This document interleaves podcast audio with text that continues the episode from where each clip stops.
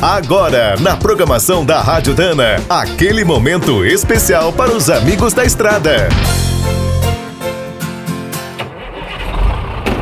Está começando mais um minuto do caminhão.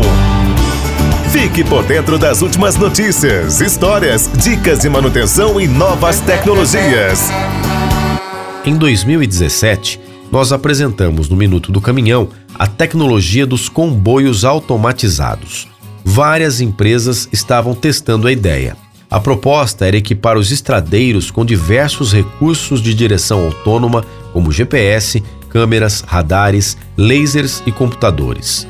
Numa autoestrada, os caminhoneiros de uma mesma transportadora, por exemplo, poderiam conectar eletronicamente uma série de brutos. A partir das informações enviadas pelo primeiro caminhão da fila, os pilotos automáticos controlariam a movimentação de todo o grupo. Viajando bastante próximos e com muita segurança, esses comboios poderiam reduzir o consumo, a poluição e até o tempo de viagem.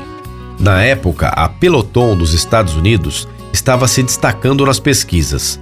Sua meta era equipar modelos novos e usados. Agora, a companhia voltou a surpreender com uma nova invenção criaram uma espécie de clone virtual para os caminhoneiros. A ideia é ter um motorista experiente apenas no veículo que lidera o comboio. Os outros andam sozinhos, copiando os seus movimentos. O primeiro sistema criado pela Peloton está sendo testado em seis transportadoras. O mais avançado ganhará as estradas em breve. Quer saber mais sobre o mundo dos pesados? Visite minutodocaminhão.com.br. Aqui todo dia tem novidade para você. O Minuto do Caminhão é um oferecimento de Spicer e Álvaros, a dupla imbatível em componentes de transmissão, suspensão e direção. Quem é do trecho já sabe, para ficar bem informado, a Rádio Dana é sempre a melhor sintonia.